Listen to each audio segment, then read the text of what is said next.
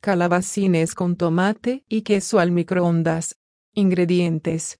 2 calabacines, grandes, tomate frito, queso en mental, orégano, 2 latas de atún. Preparación. Pelamos y cortamos el calabacín en tacos.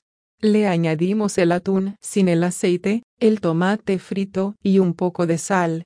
Mezclamos y metemos en el microondas durante 10 minutos a máxima potencia.